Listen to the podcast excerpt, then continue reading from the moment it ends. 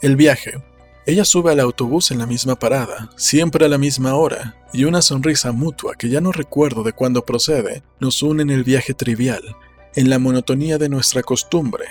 Se baja en la parada anterior a la mía, y otra sonrisa furtiva marca la muda despedida hasta el día siguiente. Cuando algunas veces no coincidimos, soy un ser desgraciado que se interna en la rutina de la mañana, como en un bosque oscuro. Entonces, el día se desploma hecho pedazos y la noche es una larga y nerviosa vigilia hasta que vuelvo a verla. Luis Mateo 10. Piezas sueltas.